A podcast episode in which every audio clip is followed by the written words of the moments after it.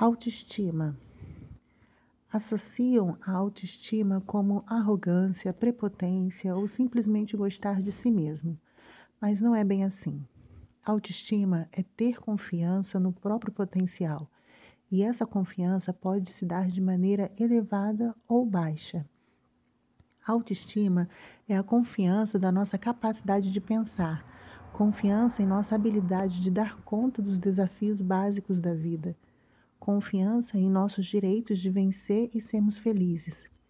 A sensação de que temos valor e de merecermos e poder afirmar nossas necessidades e aquilo que queremos alcançar, nossas metas e escolher os frutos de nossos próprios esforços.